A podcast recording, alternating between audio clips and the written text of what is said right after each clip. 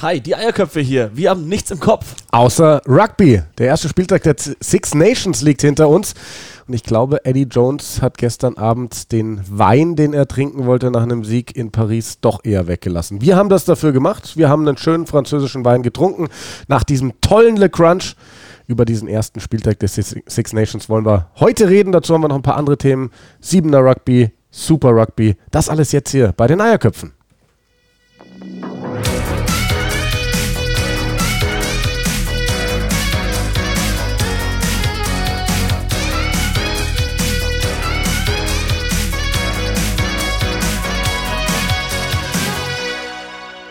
Es ist die fünfte Jahreszeit in der europäischen Rugby-Welt irgendwie. Six Nations ist mal was ganz was anderes.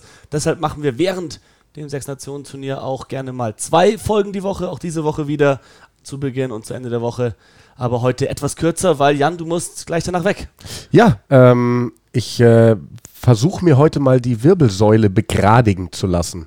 Also ähm, habe ja immer mal wieder in meinem Leben, auch in meiner Rugby-Karriere mit, mit äh, doch mit, mit dem Rücken zu kämpfen gehabt und ich probiere jetzt mal was Neues aus. Ich werde zu einem Heiler gehen. Das wird jetzt wahrscheinlich viele Leute werden sagen, oh Gott, was macht der?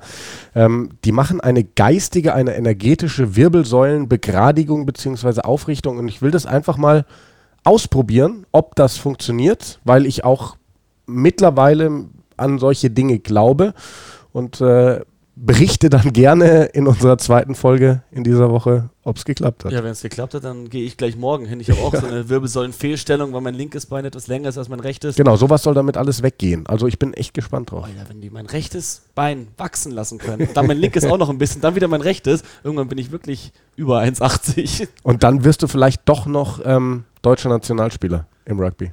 Eines Tages. Eines Tages. Ich meine, gibt es ein deutsches Old Boys National Mannschaftsteam nicht, gell? Sollte Manu Wilhelm dann vielleicht, wenn er aus dem Neuseeland-Urlaub zurück ist, mal dran arbeiten, weil er ist ja auch mittlerweile Oldboy. Ja, meine einzige Chance. Und wenn ich bis dahin oft genug zum Heiler gehe, bin ich größer als, größer als Devin Toner. Devin Toner, ähm, vielleicht äh, wäre das jetzt das perfekte Stichwort gewesen, um den Bogen zu den Six Nations zu kriegen, aber die besprechen wir gleich ausführlich. Wir wollen vorneweg äh, über zwei andere Themen sprechen und zwar fangen wir an mit der World Seven Series. Am Wochenende gab es das vierte Turnier dieser Saison in Sydney in Australien. Und siehe da, der erste Saisonsieg für Fiji. Wir haben so ein paar Ausschnitte gesehen. Wir haben ja auch was gezeigt bei unseren Six Nations Übertragungen bei Pro7 Max.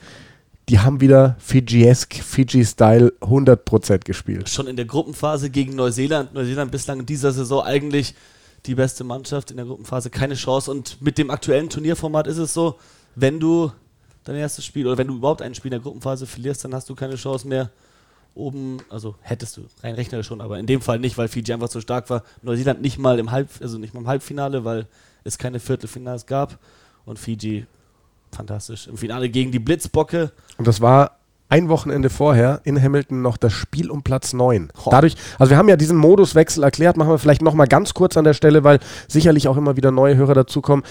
Es war bisher so, bis zur letzten Saison, dass die ersten zwei Teams jeder Vorrundengruppe ins Viertelfinale gekommen sind. Das wurde jetzt so gestrichen. Nur noch die Gruppenersten spielen das Halbfinale aus. Wirst du Gruppenzweiter, spielst du nur noch um Platz 5 direkt weiter. Und ähm, ja, die Woche vorher Platz 9, das Spiel zwischen Fiji und Südafrika, jetzt das Finale. Und Bolatha war der Spieler des Turniers für mich. Der war auch im Finale unfassbar stark, zwei Versuche gelegt. Ansonsten Perry Baker zurück wirklich in, ein, in alter Stärke auch im Spiel um Platz 3 gegen England. Ansonsten und in der Vorrunde die USA gegen den Gastgeber so Australien 43 zu 7. So völlige Demontage. Ja, es ist so komisch. Das ist in der Vorrunde, ja, aber es war an Tag 2. Die spielen ja mittlerweile das dritte Gruppenspiel an Tag 2. Auch das mag ich nicht, dass du die Gruppenphase auseinanderreißt. Die ersten zwei Spiele an Tag 1 spielst und dann an Tag 2 drei Spiele. Schwierig, schwierig, schwierig. Aktuell probieren sie es aus. Die Fijianer werden sich dieses Wochenende nicht beschweren. Also Neuseeland trotzdem weiter Erster in der Gesamtwertung. Die waren ja bei den ersten drei Turnieren immer ins Finale gekommen, jetzt zum ersten Mal nicht. Liegen noch neun Punkte vor Südafrika und Fiji und die USA, also Turniersieger und Dritter, sind jetzt ein bisschen geklettert in der Gesamtwertung, sind jetzt Fünfter und Sechster. Ähm, bei den Frauen habe ich auch mal kurz reingeschaut. Neuseeland da jetzt wirklich mit vier Turniersiegen in Folge. Also die Black Ferns heißen sie, ne? Mhm. Die spielen da gerade alles in Grund und Boden. Hut ab. Und ähm, an dieser Stelle ein, eine Antwort vielleicht. Wir haben äh, ja immer wieder Hörerfragen reinbekommen. Wie sieht die Quali für Tokio aus, also für das olympische Siebener Turnier? Da werden zwölf Teams dabei sein. Elf stehen schon fest. Japan als Gastgeber. Dann die ersten vier der letztjährigen World Series-Saison. Das sind Fiji, USA, Neuseeland, Südafrika. Und dann haben sich in ihren Kontinenten qualifiziert Argentinien, Kanada, Großbritannien, Australien, Kenia und Südkorea. Und dann gibt es noch ein Turnier mit zwölf Teams. Da ist der letzte Platz zu vergeben, 20. 21. Juni. Da spielen dann Frankreich, Irland mit, die sind so die Top-Favoriten gemeinsam mit Samoa. Also ich denke mal, die drei sollen. Kanada nicht auch wieder? Nee, Kanada hat sich Kanada schon qualifiziert. Schon ja, ich denke mal, die werden diesen Platz unter sich ausmachen. Ja. Genau, das zum Thema Siebener Rugby. Ihr könnt uns gerne Fragen reinschicken über die sozialen Kanäle. Jederzeit immer wieder gerne auch. Wir haben noch eine Frage bekommen letztens zum Thema äh, Südhemisphäre. Ja, das. Dem Ligensystem. Genau, das äh, hätte ich jetzt im, im Zuge der, der Super Rugby ähm, besprochen. Erstes Wochenende, du hattest ja schon in unserer letzten Episode darauf hingewiesen, du hattest Blues gegen Chiefs geschaut. Und, ähm, Reds gegen äh, Genau, Brumbies, Brumbies gegen Reds und es gab noch ein paar echt interessante Spiele. Was, was mir aufgefallen ist, Sunwolves, also das japanische Team, das das letzte Jahr im Super Rugby spielt, dann wieder rausgeht, gegen die Rebels 36-27 gewonnen. Und ich habe echt große Augen gemacht, als ich gesehen habe, dass Ben Tio, der ehemalige englische Nationalspieler, mittlerweile für die Sunwolves spielt im Super Rugby. Und gar nicht so schlecht. Hat er gleich performt. Man merkt bei Ben Tio, wenn er sich in einem Team wohlfühlt, dann spielt er richtig gut auf. Und da am ersten Tag, der war überall Attackes gemacht, hat Versuche vorgelegt, hat mit seinen Teamkameraden zusammen gefeiert. War wirklich schön zu sehen, wie der gespielt hat. Ansonsten eigentlich gegen die Rebels, die waren letzte Saison die beste australische Mannschaft, da chancenlos, trotz eines echt guten Teams. Da waren ja. einige, einige Wallabies mit dabei, nicht zuletzt Matt Moore, Reese Hodge, Dane Hallepatty. ja. Also Nice Rani auf der 8, eigentlich ein wirklich starkes Team, aber eben wir wissen spätestens seit der WM, wie gut die Japaner Rugby spielen können ja. und die Sunwolves eben auch. Und gute Spieler haben auch die Hurricanes, neuseeländischer Franchise. Habe ich mal in die Aufstellung geschaut. TJ Perenara, Ngani Laumape, Jordi Barrett, so einfach nur um drei große Namen zu nennen.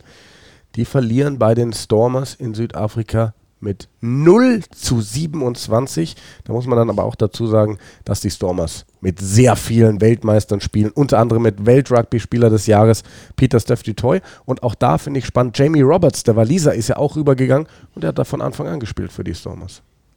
Südafrikanisches Rugby back at its best, wirklich. Die Hurricanes wahrscheinlich durchgehend die zweitbeste Mannschaft in Neuseeland über die letzten Jahre. Haben wir jetzt Bowden Barrett verloren, der ist zu den Blues gegangen, weil er gerade noch verletzt ist.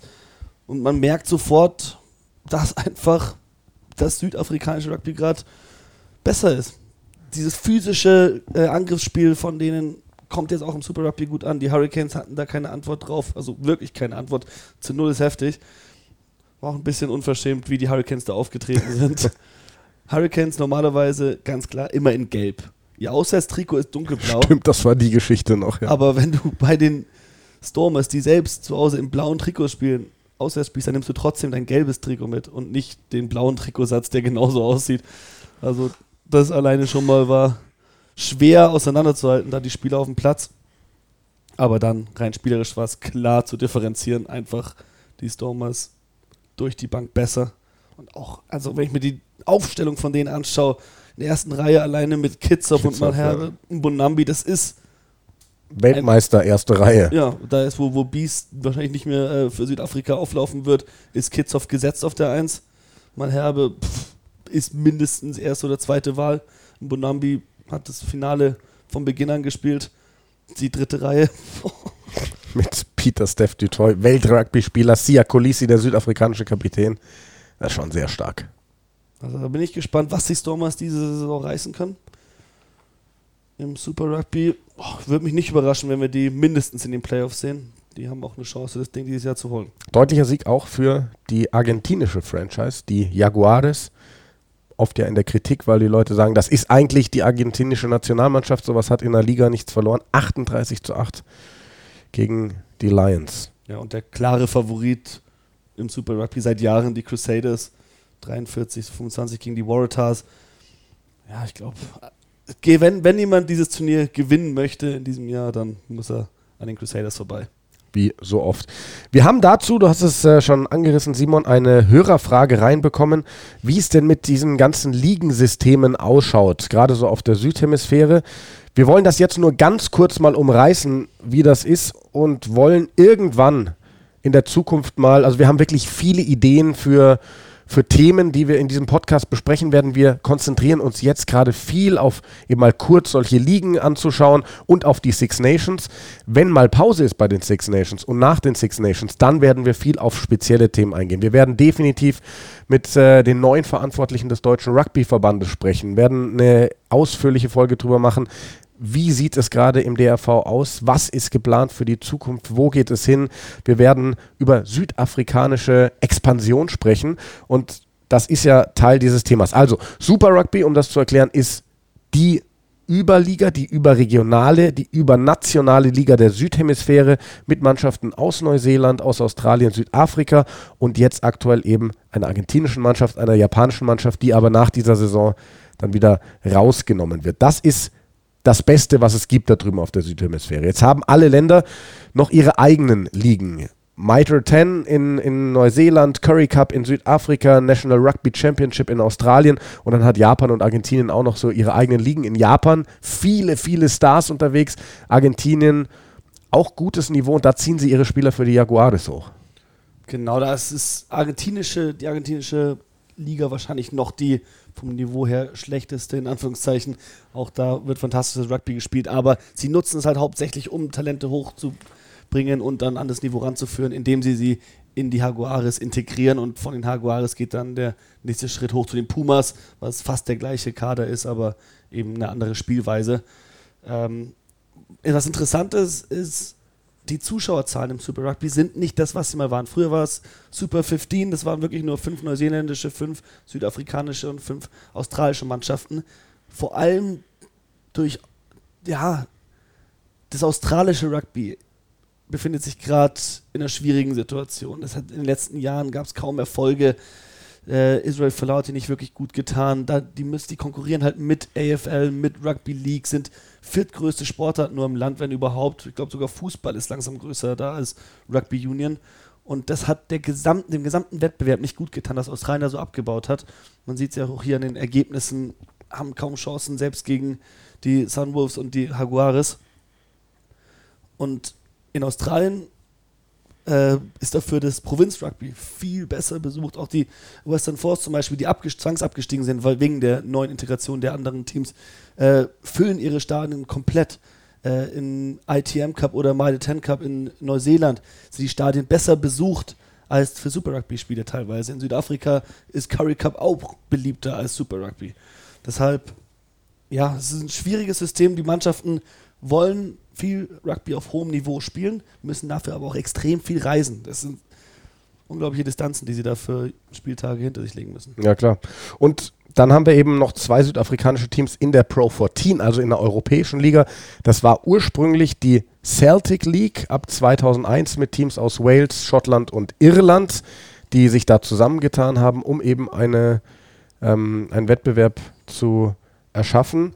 Da sind dann 2010 zwei italienische Teams dazugekommen, wurde dann die Pro 12 draus und 2017 dann die Aufnahme der zwei südafrikanischen Mannschaften. Übrigens, äh, die Ligen hier in Europa machen gerade Pause zum Auftakt der Six Nations. Ab übernächsten Wochenende, also ab dem 14., 15. Februar, geht es überall wieder los in der Pro 14, in der Premiership in England, in der Top 14 in Frankreich und da wird dann auch weitergespielt. Also am dritten Spieltag der Six Nations machen die Ligen keine Pause, da geht es weiter. Ist oft ganz spannend, diese Spiele anzuschauen, weil es fehlen zwar dann die ganz großen Stars, die Nationalspieler, aber du siehst eben die Stars von morgen. Sowas Kalen Doris, der jetzt gerade sein ganz kurzes Debüt für Irland gegeben oh, hat und solche bitte. Jungs, Max Stiegen, die kriegst du dann zu sehen. Also die, die dann die nächsten Talente sind. Also das finde ich immer sehr, sehr spannend und ich würde sagen, damit sind wir dann auch bei den Six Nations. Jetzt schon. Jetzt schon. Mhm. Ja, wir sind auch schon wieder eine Viertelstunde hier am, am Start. Du wolltest ja heute ein bisschen kürzer, Simon. Ne? Mal schauen, ob wir das hinkriegen. Machen wir es chronologisch. Ja. Von vorne weg, weil ich glaube, dann kriegen wir auch eine gute Klimax hin. Das dritte Spiel war einfach das geilste. Wales gegen Italien, ganz, ganz klare Angelegenheit. 42 zu 0. Wales hat beide Hälften mit 21 zu 0 gewonnen. Ich glaube, über die Leistung müssen wir jetzt nicht so viel sprechen von Wales.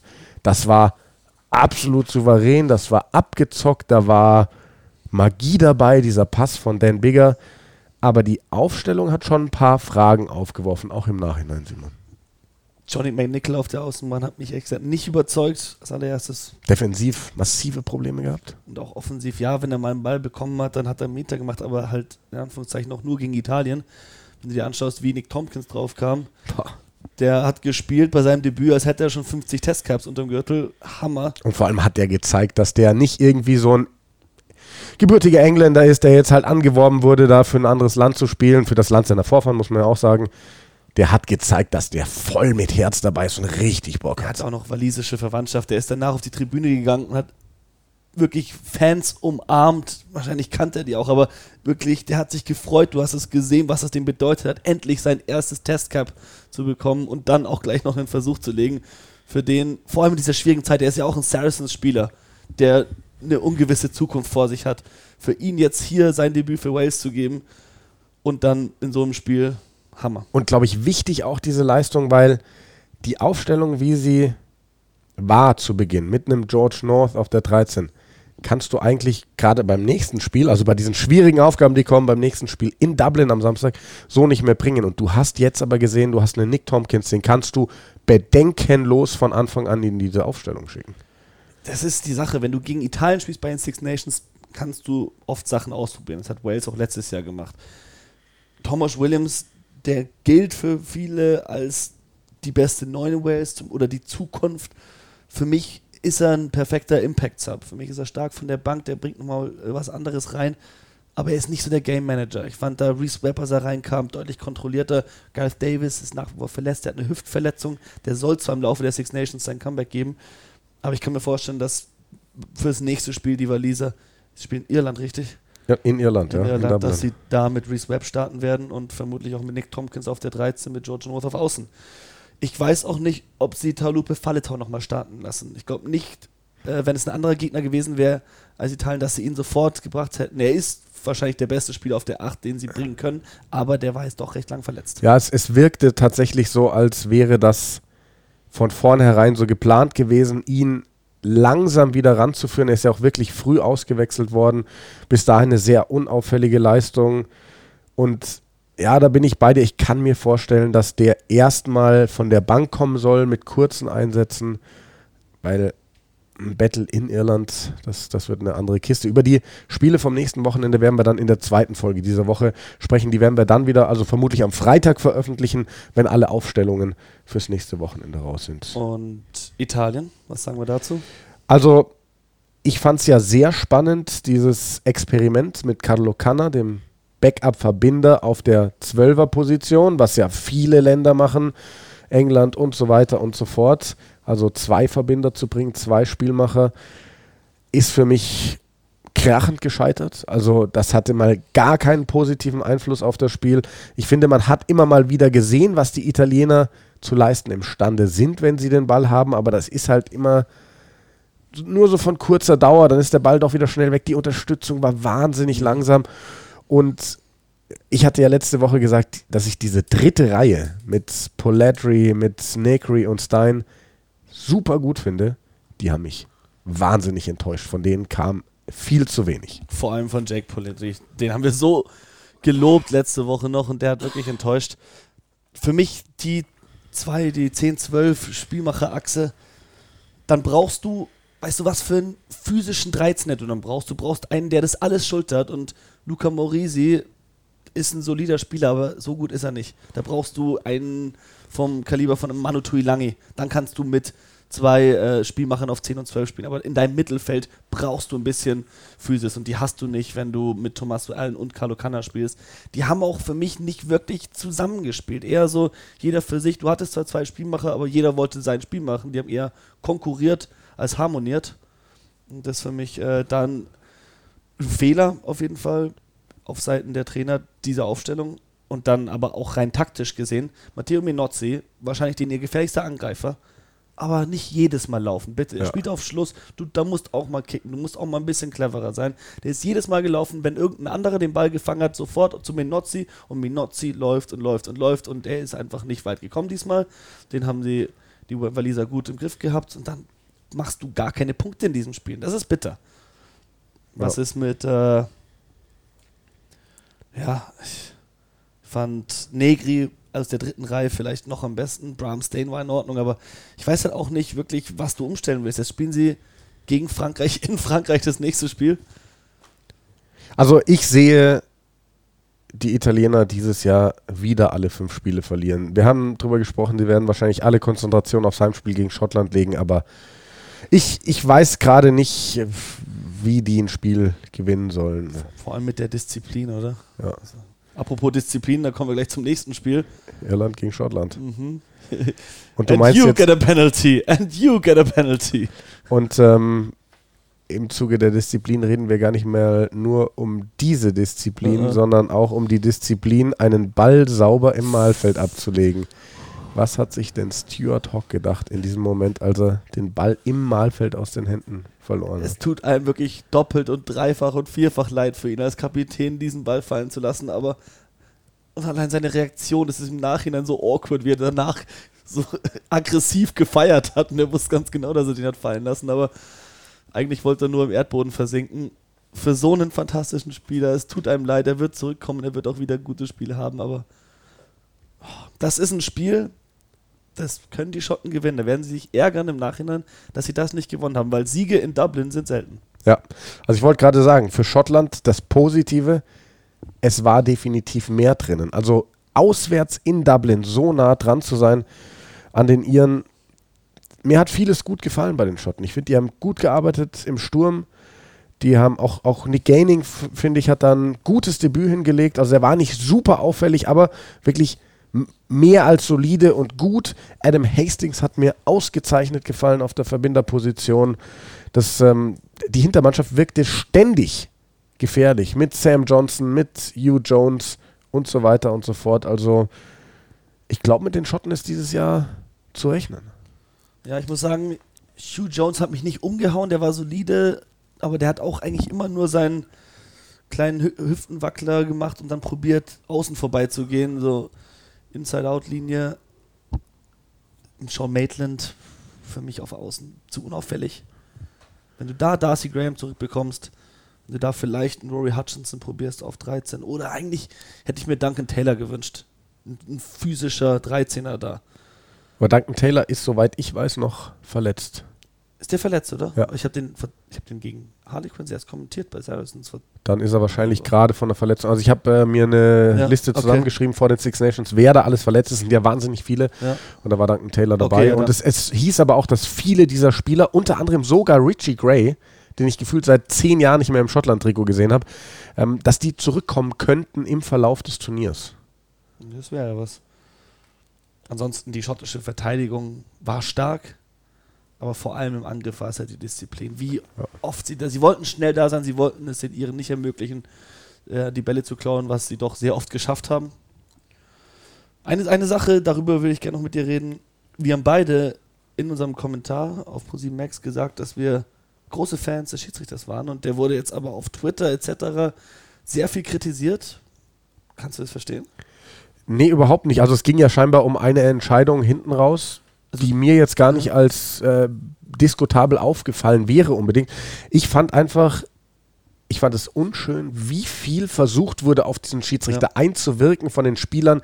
Die haben geredet und ich erinnere mich an diese eine Situation, als Ali Bryce bei, war es ein Gedränge, war es ein Paket, ich glaube, es war ein Gedränge, sehr dominant von den Schotten, die schieben die Iren da und der Price jubelt quasi mit so, um dem Schiedsrichter zu zeigen, so jetzt gib doch den Straftritt. Und ich glaube, sie hätten einen Straftritt oder einen Straftrittvorteil bekommen, wenn der Price einfach nur, Entschuldigung, die Fresse gehalten hätte. Ja. Aber der Schiedsrichter hat sich in dem Moment, glaube ich, gedacht, nee, lass ich nicht mit mir machen. Und der hat ja auch immer wieder die Ansage gemacht, hört auf damit, weil das hat auf dem Rugbyfeld nichts zu verloren. Die Kapitäne und sonst keiner. Und ich fand ihn wahnsinnig souverän ja, gehe ich mit dir. Äh, Mathieu Renal war es, glaube ich. Der, Mathieu Renal, ja. Der ähm, ein schwieriges, sehr, sehr schwieriges Spiel zu pfeifen hat. Es war eine Verteidigungsschlacht, es gab unfassbar viele ja. Kontaktpunkte, beide Mannschaften haben versucht, die Bälle zu klauen. Es ging heiß her und man hat immer wieder über das Schiedsrichter-Mikrofon auch wirklich mitbekommen, wie viel die Spieler versuchen, den Schiedsrichter mittlerweile zu beeinflussen. Gehört nicht so zum Rugby. Ich kann mir vorstellen, dass da auch in, in den nächsten Monaten etwas geschehen muss, weil bei der WM haben wir das auch schon öfters kritisiert. Jetzt bei den Six Nations wird es nicht gerade besser. Die Kapitäne müssen da in die Verantwortung genommen werden. Wir haben es zuletzt in der englischen Liga gesehen, dass Luke Pierce wirklich den Kapitän von den Saracens, Jackson Ray, seines Amtes enthoben hat und gesagt hat, mit dir arbeite ich nicht mehr. Sowas kann ich mir vorstellen, dass das Schiedsrichter öfters machen oder dass man wirklich sogar kollektiv gelbe Karten für den Kapitän sieht, wenn die Mannschaft nicht die Schnauze hält. Ja, also fände ich völlig in Ordnung. Wir müssen über Irland auch noch sprechen da hat es schon auch noch einige Fragezeichen hinterlassen bei mir nach dieser Leistung. Was bei der WM schon aufgefallen ist, ihnen fehlt der Spieler oder vielleicht auch die zwei Spieler, die den Ball garantiert über die Vorteilslinie bringen. Also das ist mir vom Sturm her offensiv zu wenig. Ja, ich habe mir eine Sache rausgesucht. Da muss ich dir jetzt eine Frage stellen.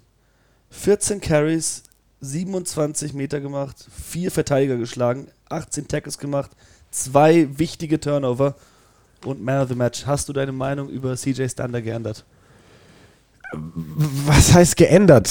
Ähm, der hat sicherlich ein gutes Spiel gebracht, aber CJ Stander ist auch nicht der, der Heilsbringer für, die, für, diese irische, für diesen irischen Sturm. Also ich finde, auch bei ihm fehlt der Bums. Der galt ja mal somit als bester Ballträger in Europa, aber davon ist nichts mehr zu sehen. Also, wenn CJ Stander für Irland den Ball bringt, auch also 14 Carries, 27 Meter, finde ich jetzt nicht so bombastisch nee, viel. Muss man natürlich in dem einstufen. Ähm, er ist ein Stürmer, da geht es oft nicht so weit nach vorne, aber wie gesagt, das fehlt mir bei den Iren. Ich hätte gerne Kalen Doris gesehen. Wie bitter mhm. war das? Nach einer Minute kriegt er voll auf den Kopf ist ausgenockt und muss raus. Ähm, und wie der ausgenockt war. Und ja. Ich meine, er ist gelaufen vom Platz. Vielleicht sehen wir ihn nochmal während der Six Nations. Hinten raus, ja. Aber ich sag mal, drei Wochen wird der jetzt schon fehlen. Ich bin gespannt, was sie machen auf der Position. Ob sie dann den nächsten Jungen mit Max Steegen reinschmeißen Fänd oder ob sie jetzt auf die Variante gehen, einfach O'Mahony, O'Fleer Standard zu spielen. Was ich relativ langweilig fände, gerade da wir eben in diesem neuen WM-Zyklus sind. Ich finde, sie haben es in diesem Spiel ja dann ausprobiert, im Endeffekt, weil Doris runter ist, haben sie mit dieser Aufstellung gespielt und es hat nicht funktioniert, du sagst es ja selber. Also die äh, Open Five, die äh, Loose Five, sagt man ja so, die dritt, zweite und dritte Reihe, die mittlerweile ähnlich agieren auf dem Feld, waren nicht effektiv genug. Da waren wirklich noch die beiden zweite Reihe Stürmer mit Anderson und Ryan, die auffällig sind. Ich fand James Ryan du hast es auch gesagt, als wir Total. kommentiert haben, der muss sich so viel dehnen, weil der die ganze Zeit da unten reinspringt. Ja, die Tackles, die er dann gemacht hat, gerade kurz vorm eigenen Mahlfeld, Wahnsinn. Auch, also, der ist kein so brutaler Ballträger. Der ist halt, der ist wirklich so ein stiller Arbeiter. Der wird dir nie was Besonderes machen, aber der, der macht dir halt auch keine Fehler. Der, der, also das, das ist seine Qualität, aber nebendran braucht es die Leute, die auch mal mit richtig Wumms reingehen. Und äh, Hintermannschaft, ah, ich weiß nicht. Also ich bin von Bundi Aki nie so richtig überzeugt, weil der hat seine Qualitäten, aber sobald er den Ball loswerden muss, ist sein Pass einfach zu schlecht, finde ich, dafür, dass er auf dem Niveau auf seiner Position spielen soll. Nee, also von Bundiaki war ich auch nicht überzeugt. Ich fand es schade, dass sie Ringrose äh, recht früh runtergenommen haben für Henshaw. Aber Vielleicht braucht es da wirklich frischen Wind im, im, in Form eines neuen Verbinders bei den Iren, um diese Hintermannschaft wieder anzukurbeln. Weil wenn du individuell dir die Spieler anschaust, mit Jacobs Stockdale auf Außen, Bundiaki in der Mitte, eigentlich Bundiaki, für was steht der? Donnernde Läufe, harte Sidesteps, Richtungswechsel, die die ganze Verteidigungslinie auseinanderbringen können. Ansonsten Offloads im Kontakt, klassisches Gainline-Spiel Daneben ein Gary Ringrose, Sidesteps und pure Geschwindigkeit. Andrew Conway auf der anderen Außenbahn und Jordan Lama hinten, der Mann mit der, der besten Beinarbeit in Europa. Da wünschst du dir doch einfach einen Verbinder, der dazu passt. Und Johnny Sexton ist das mein, in meinen Augen einfach nicht mehr. der war mal so einer. Einer auch, den du, du dir gedacht hast, wow, Johnny Sachs in der Mannschaft, der bewegt da was. Mittlerweile ist er einer, der managt ist, der hält es eher ruhig. Glaube ich nicht, dass es das ist, was Irland gerade braucht in der Hintermannschaft. Also Johnny Sexton kann man ja eigentlich nicht viel gegen sagen, weil der hat dieses Spiel schon gewonnen für Irland. Der hat den Versuch gelegt, der hat sicher gekickt. Gab auch da viel Kritik im Internet oh, oh, wegen oh. seinem ständigen Rumlamentiere und Rumgelege und so weiter und die, so fort. Die Kieferaktion hast, hast du gesehen, oder? Dass er ja. sich im Nachhinein nochmal gewartet, bis der Schiri hinschaut und sich dann nochmal hingelegt. Er hat einen Kopf gegen den Kiefer bekommen. Es hat das sich ja wehgetan. War, war glaube ich, sogar Schienbein vom eigenen Mitspieler oder sowas. Irgendwas, irgendwas hat ja. er dagegen bekommen, auf jeden Fall. Also es war nicht nur Schauspielerei, es hat sicher was wehgetan, aber wenn du schon mal sitzt, dich dann nochmal hinzulegen und das Gesicht zu halten, du weißt, es sind 30, 40 Kameras auf dich gerichtet. Mir, mir geht es ja gar nicht so groß um Schauspielerei. Es ist halt auch, auch das ist ein Versuch der Einflussnahme auf den Schiedsrichter. Das, und das muss einfach nicht sein. Das soll nicht sein in unserem Sport. Ansonsten, ja. was war eigentlich los mit der ersten Reihe? Kian Healy. Wird ausgewechselt. Eingewechselt, ausgewechselt, eingewechselt, ausgewechselt, eingewechselt, ausgewechselt. Und der Kilcon hat sich dann nach einer Minute irgendwie verletzt. Ja, der war auch böse raus. Und da, da haben sie ja das Glück, dass dieser Andrew Porter, der, jetzt muss ich mir nochmal ganz kurz helfen, ich komme immer durcheinander. Eins ist der Lucet. Lucet, drei ist der Tighthead. Der spielt ja mittlerweile Tighthead und hat aber seine ganze Jugend lang Loosehead gespielt und hat erst vor ein paar Jahren den, den, den Wechsel rüber gemacht und ähm, ist dann eben auf die, auf die andere Position rüber gewechselt. Also Glück im Unglück, kann man so sagen. Teig Furlong, solide Partie von ihm, 80 Minuten. Ja, der ist irgendwann, irgendwann mal richtig ausgerastet. So. Am Anfang fand ich ihn auch relativ unauffällig. Ja, dann, dann, er hat sich gesteigert. Ja, brauchst du auch in so einem Spiel. Das sind genau die Spieler, von denen du willst, dass sie dann die Aktionen bringen, die dich nach vorne tragen, aber alles in allem Irland nicht überzeugend. In Dublin zu Hause, Auftaktspiel der Six Nations gegen Schottland, erwarte ich mehr. Sie spielen nochmal zu Hause, Samstag 15.15 .15, das ist also dann der Auftakt in unser nächstes Wochenende gegen Wales, die Schotten zu Hause gegen England. Boah. Ja, England. wir sind bei Le Crunch. Das Spiel von gestern. Müssen wir über England reden oder? wir müssen über England reden, wir müssen aber vor allem, Simon, über Frankreich reden. Wie gut war gestern Frankreich? Und wie viel Sean Edwards hast du schon gesehen? Sehr viel. Sehr viel und es wird sicher noch mehr werden, weil wie viel Zeit hat der jetzt mit denen? Zwei, drei Wochen? Sonst, davor kannten sie den gar nicht, den Sean Edwards. Der kommt da rein, ganz interessant, wir haben ja schon, wir sitzen ja da in der, in der Box und haben das Bild schon etwas früher vor uns, wenn wir nicht gerade vor im, im Studio sind. Da habe ich gesehen, vor Ankick, John Edwards sicher zwei Minuten lang intensiv mit Antoine Dupont geredet. Also erstens, als Gedränge halb ist er nicht der wichtigste Verteidiger, aber wenn du dir mal anschaust, das entscheidendste Tackle der gesamten Partie hat Antoine Dupont gegen Willy Heinz gemacht. Und als Organisator ist er ja trotzdem ganz entscheidend ja. für die Verteidigung. Das ist der Mann, der schaut, der redet, der kommuniziert, falls jemand falsch steht. Ja. Und aber alles, was, was an Management, an, an Systemen, an Verteidigungssystemen besprochen wurde, wurde sicher nicht direkt vorm Spiel, sondern in den Wochen davor geredet. Das ist nur mentale Stärkung, was da schon etwas betrieben hat. Und wenn du anschaust, wie Dupont gespielt hat, hat er alles richtig gemacht. Also Antoine Dupont war lächerlich gut, wirklich. Also für mich ist er der beste Verbinder Europas. Mit dieser Und das, Leistung. obwohl er nicht mal als Verbinder spielt. Äh, bester Getränke halt, Entschuldigung. er spielt fairerweise auch manchmal auf der Verbinderposition. Ja. Ähm, kann beides, aber neun. bester Getränke ja. halb Europas. Bin, nach diesem Wochenende bin ich bei dir. Also. Das war so stark. Und ähm, was am meisten überrascht hat, war eben, und da hat mit Sicherheit Sean Edwards auch einen großen Beitrag. Für alle, die nicht wissen, wer ist Sean Edwards? Defensivcoach, der in Wales aktiv war, dort mit Wales zuletzt den Grand Slam gewonnen hat, eben auch als Defensivcoach jetzt in Frankreich einen viereinhalb Jahresvertrag bekommen hat. Das war übrigens auch, hat er gesagt, der Grund, warum er gegangen ist. Er hatte super viele Angebote, aber alle haben ihm zwei Jahre geboten. Frankreich hat gesagt, hier viereinhalb. Dann hat er gesagt, ich habe Kinder, die muss ich ernähren. Also ab nach Frankreich. dieser Sturm. Und dann hat der Eddie Jones ja davor oh. den Mund voll genommen. Diese junge französische Mannschaft, die kennt dieses Niveau noch nicht. Wir werden brutal spielen, ja. wir werden die physisch erdrücken. Was und dann kommt alles anders. Was hat er gesagt? England, das wird, man wird äh, sich an uns erinnern als die beste Mannschaft aller Zeiten. Ja, die Mannschaft hat nee. das Potenzial dazu. Also bitte, hör auf, weniger reden, mehr trainieren. Ja. Für mich die ersten paar Minuten ah, ganz interessant. Muss ich wieder ein bisschen ins Detail gehen. Aber England kickt an, setzt einen super Tackle vom ersten Ankick. Franzosen äh, gewinnen sogar einen Straftritt, befreien sich. Erster Gasseneinwurf für Frankreich. Marchand überwirft das Ding und Sam Underhill läuft erstmal durch. Und dann bauen die Franzosen da ein Bollwerk auf. Und nachdem die Engländer erstmal den Durchbruch hatten, machen die keinen Meter mehr. Und da fehlt ihnen ganz klar so ein Billy Wunipola und stattdessen kickt George Ford äh, viel zu weit. Erstmal sein erster Kick direkt in die 22. So gibst du halt auch einem Boutier Selbstvertrauen. Im Regen von Paris, vor heimischem Publikum. Ich fand äh, Vincent Rates, der reinkam für den verletzten Damien Penault, fantastisch. Dafür, dass der nicht erwartet hatte, dass er von Anfang an spielen und wird. Und dann auch noch der Typ mit seinen Lauchbeinchen da, der sieht echt aus, als könnte er das Niveau nicht spielen und dann haut der auch fast eine Man of the Match ja. Performance raus. Und dann hat England für, mein, für meinen, meinen Geschmack, auch wenn es der Regen ist, ja, du willst den Gegner ein bisschen austesten, zu viel gekickt. Die Franzosen waren phänomenal unterm hohen Ball. Back 3, super. Und die Stürmer. Boah.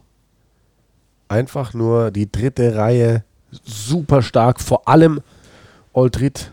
Und äh, auf der 7 hat Olivon gespielt. Kapitän. Charles Olivon, der Kapitän. Auch groß, François Groß mit einem super Turnover in der ersten Hälfte noch, auch mit zig Tackles. Und wo ich vorher Probleme gesehen hatte, war die zweite Reihe, Bernard Leroux und Paul Willemse. Super Spiel beide. Ja, ich, ich bin immer noch nicht 100% bei denen, ehrlich gesagt also in dieser Verteidigung schon, da haben sie ihre Aufgabe gemacht. Ich meine, Alumin Jones ist auch nicht der aufregendste Spieler, aber er macht einfach seinen Job und deswegen gehört so er zu den besten zweite Reihe Spielern der Welt. Ja. Da sind wir wieder dabei. Genau, da haben wir letzte Woche drüber gesprochen. Aber ich glaube, was sie da von der Bank vor allem gebracht haben mit äh, Boris Palu, glaube ich, äh, hast du jemanden, der in Zukunft da wirklich eine Hausnummer ja. werden könnte.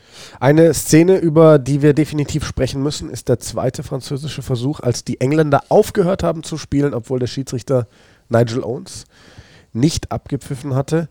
Und das ist immer noch sehr umstritten. War es ein Vorball? War es kein Vorball? Ich muss sagen, auf die ersten zwei Zeitlupen aus dem Winkel hatte ich gesagt, ah ja, Vorball, da war der Franzose dran nach allen Zeitlupen, die ich gesehen habe, bin ich überzeugt, dass der Ball tatsächlich nur von Courtney Laws berührt wurde. Der entscheidende Ballkontakt war auf jeden Fall von Courtney Laws. Ich finde auch wirklich, wenn da jetzt eine, vielleicht eine Fingerspitze von Oliver dran war, da einen Vorball zu geben. Nein, Laws schlägt den Ball aus. Er versucht auch nicht wirklich ihn zu fangen. Er geht mit einem Arm hin, schlägt ihn nach hinten und hört auf zu spielen. Weil er denkt, ja, da war der andere ja auch dran. Wir sind ja, waren ja beide so 50-50 beide am Ball. Johnny May steht daneben und läuft nicht weiter. Olivon, wenn er dran war, noch mehr Chapeau, der läuft weiter, der spielt weiter, bekommt den Ball zurück, legt den Versuch, bringt die Entscheidung. Und es war tatsächlich eigentlich schon fast vorentscheidend, weil es kam ja das englische Comeback in der zweiten Hälfte, aber es kam halt nicht das Comeback bis zum Ende. Sie haben ihre Versuche gelegt, dank der Brillanz von Johnny May. Sie waren drauf und dran, das Spiel nochmal richtig spannend zu machen, aber der Rückstand war zu groß. Ja, und auch irgendwo die Körpersprache. Ich finde, die Franzosen, die haben das gut gemacht. Wir haben uns noch gefragt, was passiert, weil das englische Comeback wird kommen. Was passiert dann mit den Franzosen? Gibt es für sie ein Déjà-vu? Ein Mann auf dem Platz hatte ein Déjà-vu, und zwar George Furbank. Weil der hat, äh, ich glaube 2017 war es auch in der U20, gegen äh, die Franzosen verloren. Da, gegen einige von den Spielern da auf dem Platz. Für den wird es ein Déjà-vu gewesen sein. Ja. Und, und so können, kann ich das Blatt wenden. Wie gut sind diese ganzen Jungs? Ein Demba Bamba, der da reinkommt und so. Also diese Talente da. Und das hatte ich auch gestern gesagt in unserem Live-Kommentar da auf Pro7 Max. Finde ich ganz spannend, weil die Franzosen hatten ein Trauma die letzten Jahre, weil sie so viele Spieler hinten raus eben aus der Hand gegeben haben. Und so war die Mannschaft eben der letzten Jahre daran gewöhnt, Spiele zu verlieren. Die haben vielleicht oft auch gar nicht mehr dran geglaubt, wenn dann der Gegner näher rankam, dass sie das jetzt noch schaffen. Aber das ist jetzt eine ganz neue Generation an Spielern in Frankreich und die sind das Siegen gewöhnt. Die kennen das Gefühl nicht so in diesem blauen Trikot zu verlieren. Die haben nämlich zweimal die U20-WM gewonnen. Die haben die Six Nations bei der U20 gewonnen. Und ich glaube, dass man das gemerkt hat, es ist jetzt, es ist jetzt anders in Frankreich. Die glauben viel mehr an sich und die sind auf dem Weg, wieder eine richtige Großmacht zu werden. Ich glaube, es war ein super erstes Six Nations Wochenende aufgrund des Spiels am Sonntag. Die am ersten Tag, die ersten beiden Spiele, bin ich ganz ehrlich, ich fand Wales fantastisch. Ich war enttäuscht von Italien, aber gegen diese walisische Mannschaft in Cardiff gibt es wenige Teams, die da wirklich Land sehen. Irland gegen Schottland war eine enge Partie auf Augenhöhe, aber rein spielerisch hat es mich ehrlich gesagt nicht vom Mocker gehauen. Ja, dann die nächsten Spiele, die versprechen dann schon echt einiges, muss ich sagen. Also Irland, Wales, Schottland gegen England, gerade mit der Vorgeschichte, dass Schottland zweimal hintereinander den Calcutta Cup gewonnen hat, weil sie haben vorletztes Jahr England bezwungen und letztes Jahr dieses Wahnsinnsspiel, dieses 38-38. Ja, unentschieden, das heißt, sie haben ihn behalten, nicht wirklich gewonnen, aber sie haben ihn behalten auf jeden Fall. England konnte ihn nicht zurückerobern. Und jetzt hier, so wie das Wetter aktuell ist in Europa, wahrscheinlich im strömenden Regen von Edinburgh. Edinburgh. Edinburgh. Du warst, du warst schon Edinburgh auch auf Tour, oder? Ja, mehrfach, mehrfach. Stimmt, das ist ja generell. Du bist ja lange immer bei zu den Six Nations zumindest zu einem Spiel geflogen. Warst, glaube ich, jetzt in allen Austragungsstätten schon? Nee, nee, ich war in Cardiff noch nicht. Ich war in Paris noch nicht. Okay, dann fehlen schon noch ein paar. ich, war, also ich war in Rom bei einem Six Nations Spiel, als sie fast England geschlagen haben vor vielen Jahren. Ich war in Dublin, ich war in Edinburgh und, und ich war in London. Ja. Von denen, welches würdest du unseren Zuhörern am ehesten empfehlen? Wow schon Edinburgh. Ja? Also, ich finde es eine geile Stadt. Unbedingt bei Oink essen gehen. Da gibt es so Pulled Pork Dinger mit Haggis und sowas. Finde ich geil. Pulled Haggis. Und also einfach diese Atmosphäre Murrayfields mit der Hymne vorneweg, das ist. Pff, kann man eigentlich gar nicht beschreiben. Nice. Ja. Ja, Simon. Ja, schon Cardiff war ich, Cardiff war ich damals für dich, WM 2015, Richtig. weil du hattest Tickets zu Australien gegen Fiji. Aber dann kam Eurosport dazwischen. Dann hast du kommentiert und ich habe dein Ticket angenommen und dein Flugticket und bin abgedüst. Ja. Simon, ich würde sagen, hinten raus noch ganz kurz ein Blick in unsere Fantasy League. Oder hast du noch was vorher? Äh, kann ich auch danach machen. Nee, dann mach das jetzt schnell. Nur weil, weil mich haben ein paar Leute gefragt, wie denn unser Abend mit Sven Gabay aussah. Ja. Äh, hat leider nicht stattgefunden. Das müssen wir nächstes Wochenende nachholen, weil Sven, äh, hat es ja erklärt, er musste um 3.45 Uhr in der Früh aufstehen, um seinen Zug zu erwischen. Er war dann ziemlich fertig. Es hat auch geregnet in München. Sein Hotel ist etwas außerhalb. Es wäre Hör ich, hör ich da ein Mi, Mi, Mi, Mi, Mi, Mi, Mi, Ja, und äh, ich hatte auch schon einen anderen Kumpel zu mir eingeladen. Wir wollten dann mit Sven dann Der Thomas aus Hamburg, gehen. ne? Genau, also es du klaust mir hier meine ganzen Sprüche. Ich wollte sagen, anstelle von Sven aus Hannover hatte ich dann Thomas aus Hamburg bei mir in der Bude und es wurde auch so etwas länger. Aber ich glaube, man hat es uns nicht unbedingt angehört im Kommentar gestern. Aber nee, ja. Wir waren gut drauf. Da berichten wir dann nächste Woche von unserem Wochenende, kommenden Wochenende mit Sven Gabay dann. So, und jetzt schauen wir in unsere Liga, in unsere. Oh, ich habe wirklich noch gar nicht geschaut, muss ich sagen. Fantasy League. Ähm, bei ESPN haben wir ja dazu aufgerufen. Und wir sagen jetzt mal: Wow, Ben Nitschke. Ja. Der ist nämlich Erster nach dem ersten Spieltag, ist der Einzige, der eine dreistellige Punktausbeute mitgenommen hat. Sein Team heißt Tele33 oder Tele33, weiß ich nicht, wie man das ausspricht. Wir schauen mal an, wen er da alles drin hat. Er hat eine erste Reihe von Jamie George, Kyle Sinkler und Ken Owens. Ah, zwei Hakler, Cheating. James Wenn Ryan. Du immer, immer Hakler. Du könntest auch drei Hakler ja, nehmen. Ja, ja, ja. Machst du, oder ich, was? Mach ich auch, mach ich auch. Nee. James Ryan, Maro Itoje. Und dann hat er halt Charles Olivon auf der dritten Reihe. Das ist ein super Pick gewesen. Van der Fleer und Negri. Hm. Hintermannschaft, da hat er nicht mal Josh Adams drin. Er hat Dupont Bigger. May, alles richtig. Maurici Hugh Jones. May North Hawk. Damit. ich sag mal, Hut ab vor, vor allem, sag mal, Olivon, Dupont und May sind super Calls. Also der hat am Tag 2, am Sonntag hat er nochmal richtig aufgeholt. Tag 2 mit England, Frankreich. Das war sein. Ich war, nach Samstag war ich Vierter, ich bin jetzt Siebter mit meinen Eiermännern. Ich bin nicht mal auf der ersten Seite, oder? Du bist nicht mal auf der ersten Seite. Ja. Und Also Farrell als Kicker. Sebastian Beek, ein Schottland-Fan, Ja. ähm, auf Platz 2. Ich glaub, Sidney Brenner, Ah. unser Mitspieler, auf, auf der 3. Und jetzt schauen wir auch mal auf die zweite Seite, weil wir hier werden immer 20 angezeigt.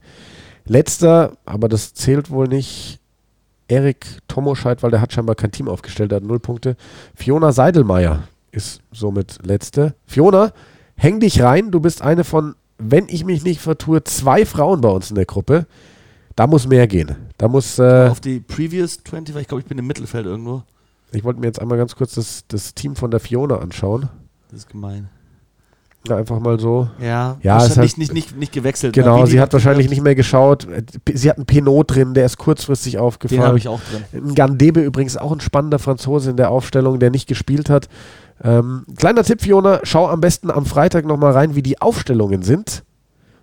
Und äh, jetzt gehen wir für dich nochmal auf die erste Seite, Simon. hab, die mittlere musst du. Es sind ja, du bist auf die letzte direkt gegangen, du musst auf hier Next 20 Oh, gehen. okay, aber ich hatten wir nicht nur. Nee, da, schon mal, da bin ich. Du bist 21. Simon. Geh mal drauf. Ich glaube nämlich, Pinot steht bei mir auch noch drin. Der ist bitter. Ja, Ja. du hast auch einen Pinot drin. Dupont hast du, aber Owen Farrell natürlich nicht der allerbeste Call als Liam Williams. Tui drin. Lange. Tuilangi. Das Naja, was soll man sagen? Auf jeden Fall Fantasy Rugby, spannende Geschichte. Es gibt was zu gewinnen, werden wir auch aufnehmen Wieso habe ich Liam Williams aufgestellt? in unserem Podcast. Simon Jung stellt sich jetzt weiterhin die Frage, warum er Liam Williams aufgestellt hat und dann war's das. Für Ja. heute von uns. Wir machen diese Woche, wie angekündigt, noch einen zweiten Podcast. Am Freitag dann, wenn die Aufstellungen raus sind, unsere Preview für den zweiten Spieltag. Äh, Bis dahin wünschen wir euch eine ganz wunderbare Zeit. Allez, les Bleus!